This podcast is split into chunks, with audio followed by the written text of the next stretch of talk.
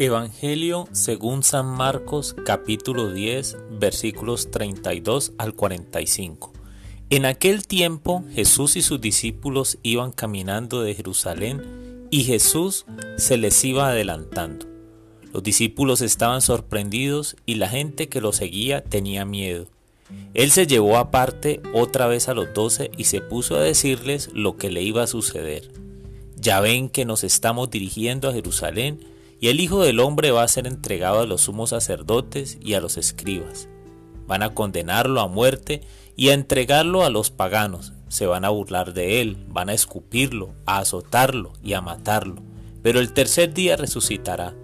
Entonces se acercaron a Jesús, Santiago y Juan, los hijos de Zebedeo, y le dijeron, Maestro, queremos que nos concedas lo que vamos a pedirte.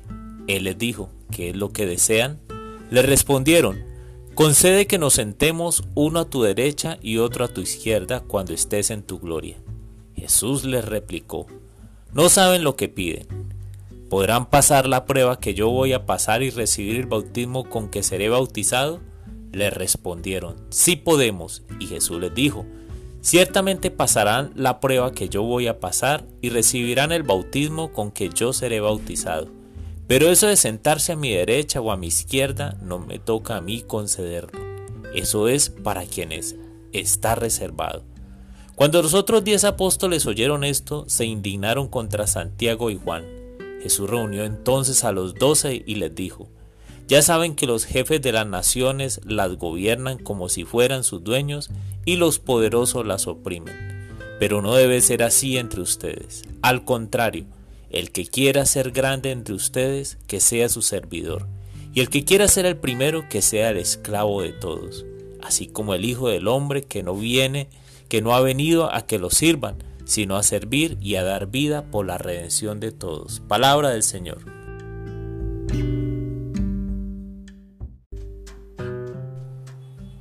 Hola mis amigos.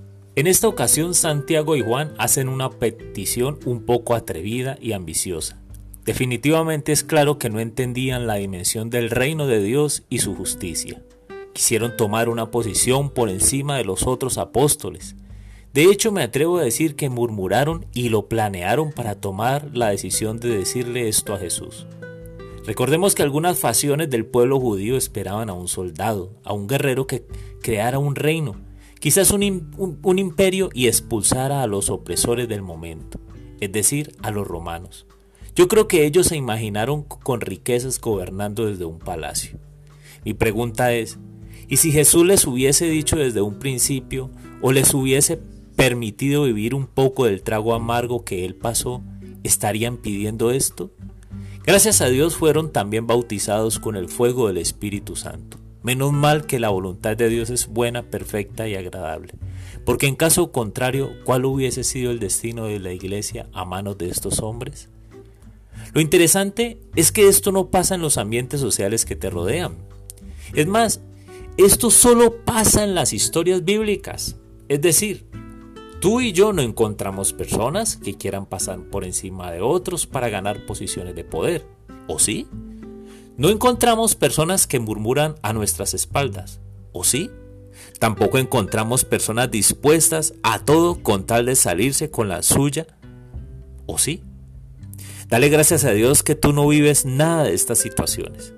¿Será que Jesús solo necesita decirle a sus apóstoles, el que quiera ser el primero debe ser el último?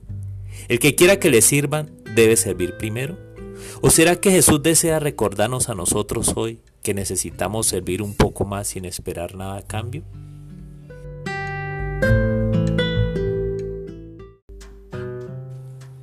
Jesús Hoy quiero pedirte en este momento de oración solo una cosa.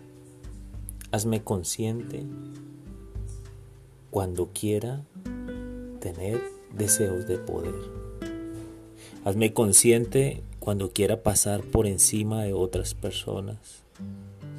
Hazme consciente, Jesús, cuando esté mirando a otras personas como si ellos fueran de menor valor que yo. Jesús, hazme consciente cuando yo esté buscando solo que me sirvan y no servir a otros. Ayúdame Señor para no caer en estos pecados. Ayúdame a amar con libertad a las personas. Amén.